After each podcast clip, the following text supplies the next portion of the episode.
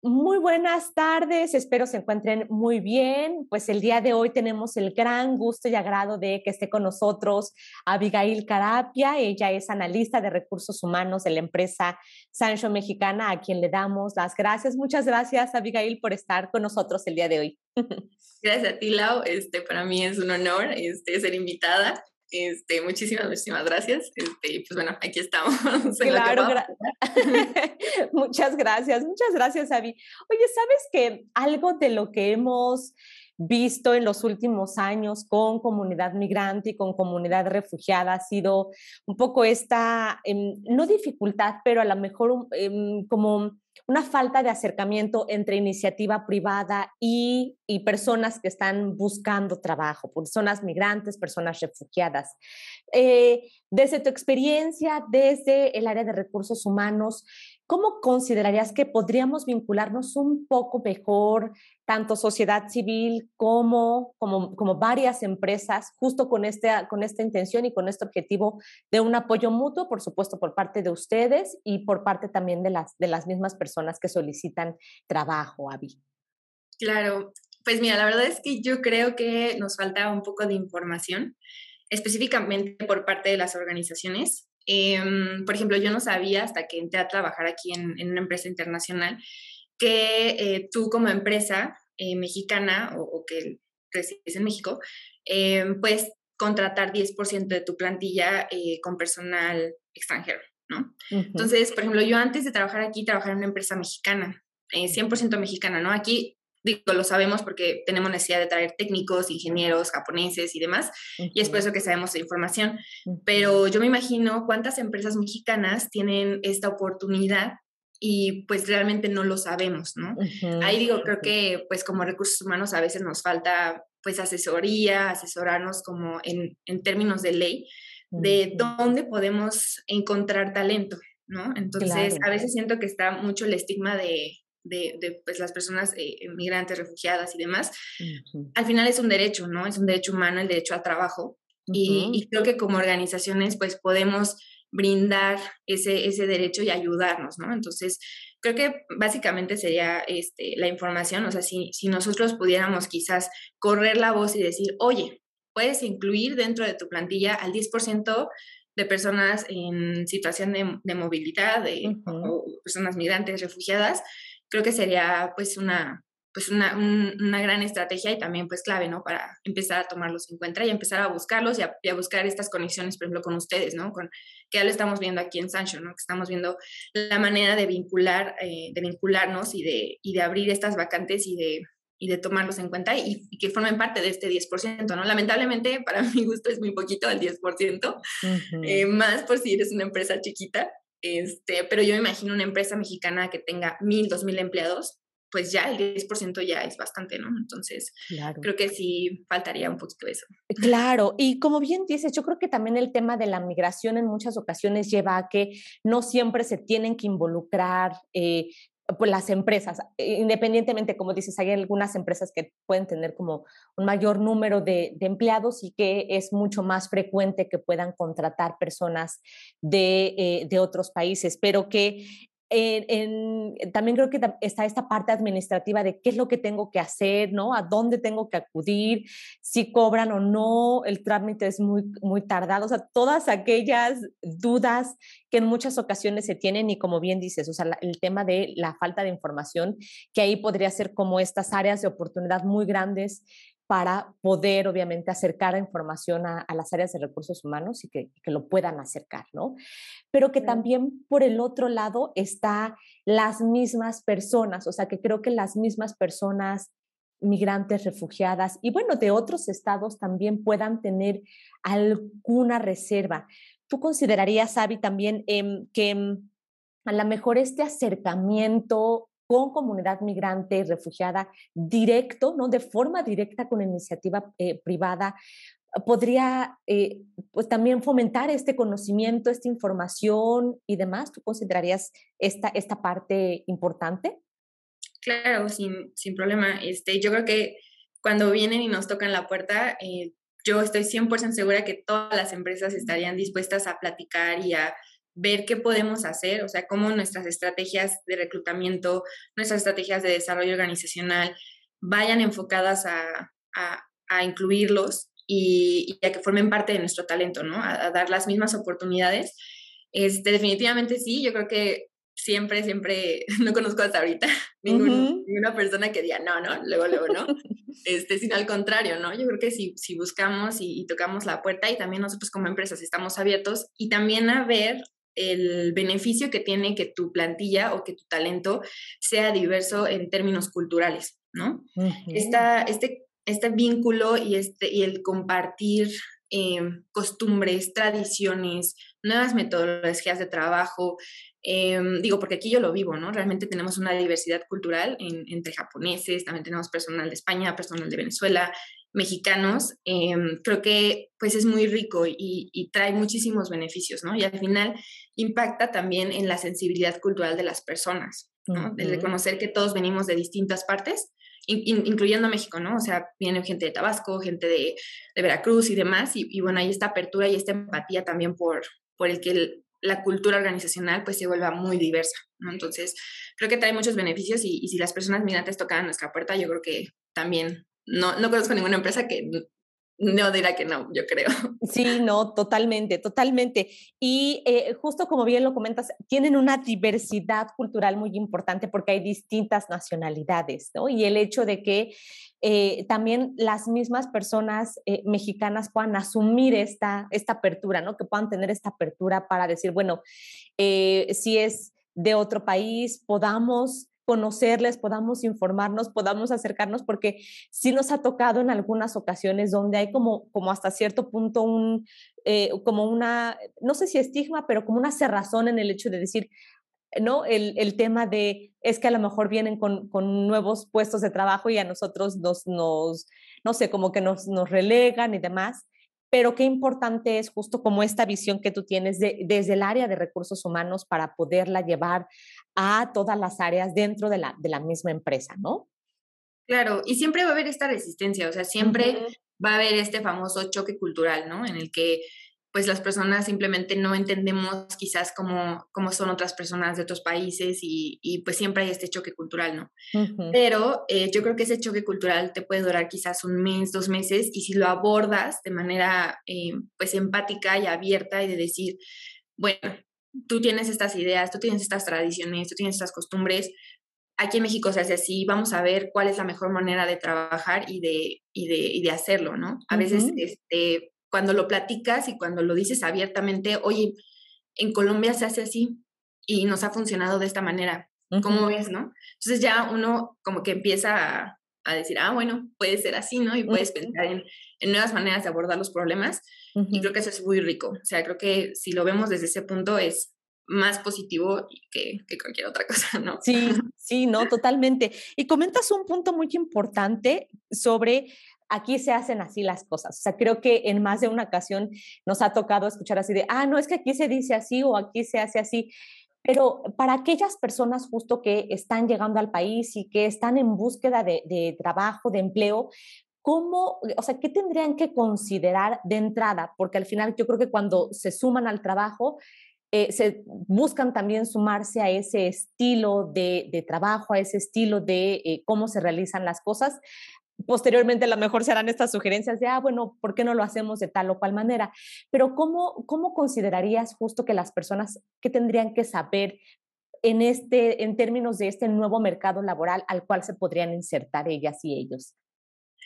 Pues mira, em, yo creo que em, primero pues el mercado laboral, yo voy a hablar desde mi experiencia. sí, sí.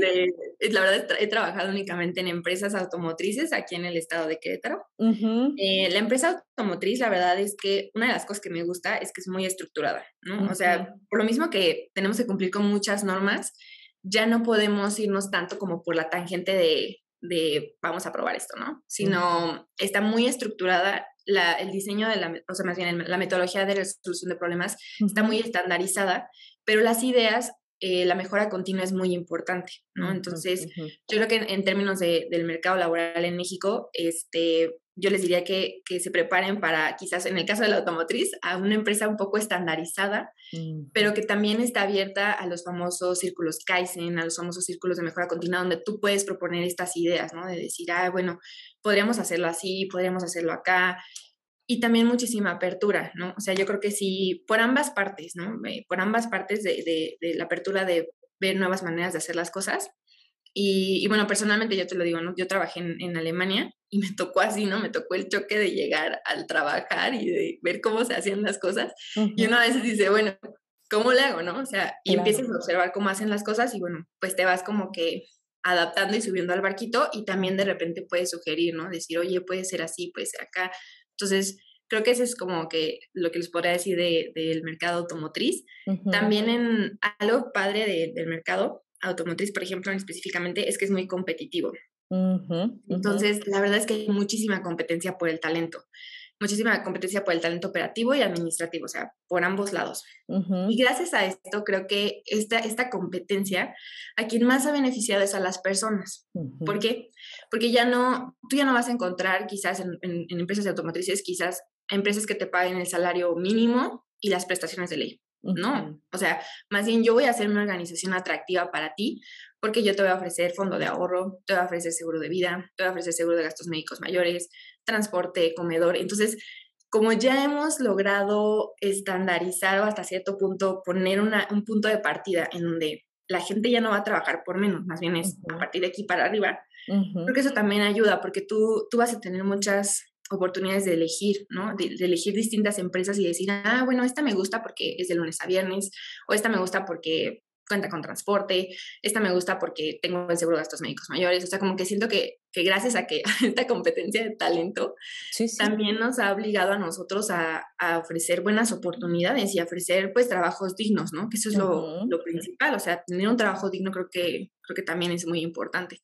Y esta competencia de talento eso nos ha obligado. Y, y está padrísimo, de mi parte, desde mi perspectiva está, está, increíble porque ya no tenemos que estar pensando en trabajos así de salario mínimo o, que quizás no, no tenga ninguna prestación superior a la ley, ¿no? Por ejemplo. Claro, claro. Y a lo mejor retomaría estos dos, dos puntos muy importantes que comentas, o sea, una, eh, que las personas puedan entrar con una visión de adaptación y de apertura. O sea, nos queda claro que en muchas ocasiones llegamos con, eh, ¿no? con un, un, historial y con una educación de nuestros países, pero si al final de cuentas podemos tener al menos estas, estas dos primeras opciones para adaptarnos, ver cómo aprendemos y esta apertura también para, para aprender de las demás personas, que creo que eso es como muy importante. A veces decimos, no, bueno, es que así yo lo hago y es que se hace así, pero si al final también buscamos este, este aprendizaje constante, pues seguramente será en beneficio de, ¿no? Como, como bien decías, Abigail, tanto de la empresa como para las mismas personas, ¿no? Claro. Y ahora, eh, por ejemplo, justo comentabas que en, el mercado automotriz es muy competitivo y que ha beneficiado de manera directa a las personas, que ustedes ya han buscado también eh, estar arriba de estos salarios promedios, de estos trabajos eh, promedio. Si alguna persona estuviera interesada, que a lo mejor no lo había considerado anteriormente, pero que diga, bueno, no lo había visto y puede ser una carrera que a lo mejor ya tengo cierto tiempo de conocimiento, pero que quisiera ingresar al mercado automotriz, ¿qué es lo que tendría que hacer? ¿Dónde tendría que ir o dónde tendría que capacitarse? Mm, pues mira, hay muchos cursos o mucha información, por ejemplo, en, en Internet. O sea, lo principal para ingresar al, a la industria automotriz es, es, conocer la norma, ¿no? Que es la norma la IATF, la que todas las empresas tenemos que estar certificados. Siento que a partir de ese momento en el que tú ya conoces la norma, ya tienes las herramientas para conocer la industria, ¿no? Ya porque ya tienes bien claro cómo es el estándar. La norma creo que la puedes encontrar en, en internet, y la puedes descargar y todo, y la puedes leer y date pues, un poquito más la idea de, de, cómo están funcionando y cuáles son los estándares que están, que están manejando las industrias. Creo que eso sería, sería clave para, para la norma y ya dependiendo de qué área te, te interese, por ejemplo, la de calidad, pues quizás ya tendríamos que hablar de, de, más cursos de Core Tools, que puedes encontrar mucha información también en YouTube, videos que te explican sobre estas herramientas, de estas metodologías que te digo, ya están como muy estandarizadas. Claro. Este, yo creo que eso, eso te puede ayudar muchísimo. O sea, ya que conoces esta norma, que conoces cuáles son las, las, herramientas que utilizan, pues al final, los, los ingenieros para, para trabajar, yo creo que ya estás como del otro lado, ¿no? Independientemente, de, quizás estuviste trabajando muchísimo tiempo en, en, la industria de alimentos, pero te preparaste IATF y, y demás, sin problema creo que puedes ingresar. Ya.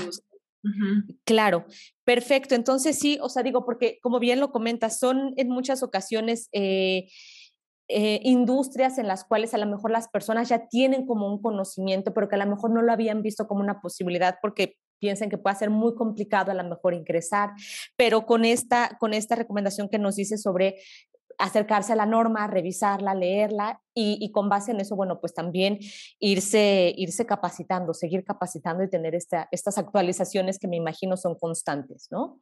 Sí.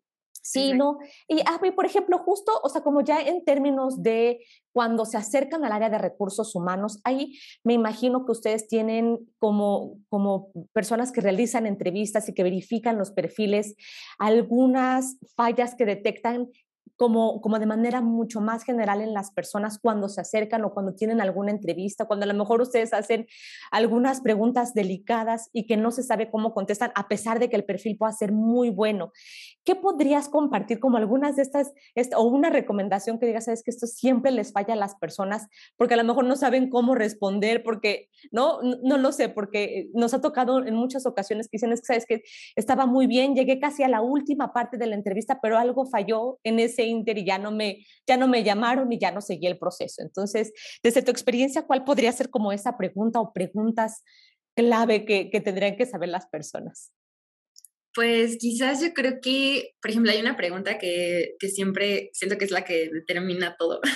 sí, sí. De, de, por qué estás interesado en trabajar con nosotros, ¿no? este, eso sí, a veces las toma mucho por, por sorpresa, porque pues al final nos gustaría, nos gustaría que el candidato hubiera quizás buscado un poco de nuestra empresa o, hubiera dicho, ay, este, bueno, yo sé que Sancho es japonesa y que hace inyección de plástico, ¿no? Entonces, sí. ya teniendo esta referencia, ya dices, ah, pues me gustaría trabajar porque este, considero que tienen un, un sistema de crecimiento muy interesante o el proceso de inyección de plástico, pues es muy, muy, muy amplio en el sector, me gustaría aprender. Entonces, siento que también esa, esa disponibilidad del candidato de decir, por qué quiero estar con ustedes y también qué es lo que voy a ofrecer y también qué es lo que espero, porque eso también es válido, ¿no? O sea, uno como candidato también, a mí me gustan los candidatos, por ejemplo, que tienen visión, ¿no? O sea, que ellos sí nos dicen, ¿cómo puedo crecer aquí, no? O sea, ¿qué mecanismos de crecimiento tienes? ¿Qué estás esperando de mí? O sea, también que ellos pregunten, creo que eso, es algo muy positivo, ¿no? Y eso también es, es muy importante. O sea, siempre que vayan a una entrevista, la que sea, ustedes siempre hagan preguntas, porque el reclutador siempre hace eso, siempre te, hace todas las entrevistas, ¿no? O sea, te hace las preguntas de dónde vives, este, de tu antiguo trabajo, qué era lo que hacías, este, por qué te saliste y así, ¿no? O sea, como que las, las preguntas generales. Y siempre al final es, ¿tienes alguna pregunta? y muy pocos preguntan. Entonces, es como que yo les diría, aunque ustedes no tengan la menor idea quizás de, de qué preguntar, pero pues así como soltar una pregunta así de, oye, y aquí hay oportunidad de crecimiento, oye, y específicamente cuál es el proceso que tienen, ¿no? O, o, quizás alguna pregunta que se les pueda ocurrir en el momento sobre la empresa, que porque yo también sé que los nervios están ahí como que uno se pone así de, no, que así no quiero hablar, ¿no? Pero al contrario, más bien, yo creo que si tú preguntas, este, eso quiere decir que pues realmente estás interesado en trabajar en, en la empresa y también pues mucha apertura de aprender. A mí me encanta cuando los candidatos me dicen, ¿sabes qué? Pues la verdad no sé hacer. O sea, así, así hay unos que sí me han tocado que me dicen, no tengo la menor idea de cómo se hace, pero yo te puedo decir que yo aprendo muy rápido. O sea, que yo estoy dispuesta a aprender, que yo estoy dispuesto a que, a que tú me enseñes o que me, o si quieres que tome un curso, tú dime. O sea, como que ellos también son muy dispuestos y, y, y también uno dice, bueno, la disponibilidad no se compra en ningún lado, ¿no? Entonces, esa, esa es fundamental, ¿no? Entonces, y volvemos otra vez al, tema de la apertura, ¿no? Apertura a aprender, apertura a decir, bueno, ¿cómo se hace, no? Entonces, claro es súper importante. Claro, y Abigail es válida la pregunta de, o sea, si no se comenta el, el, salario al inicio por muchas razones, que la persona pueda preguntar eso, o sea, ¿cuánto se va, cuánto van a pagar? Es, es válida esa pregunta porque en muchas ocasiones no saben si hacerla, sino como si fuera como una falta de respeto, como todas estas ideas que pueden venir a la cabeza, pero ¿se vale preguntar eso?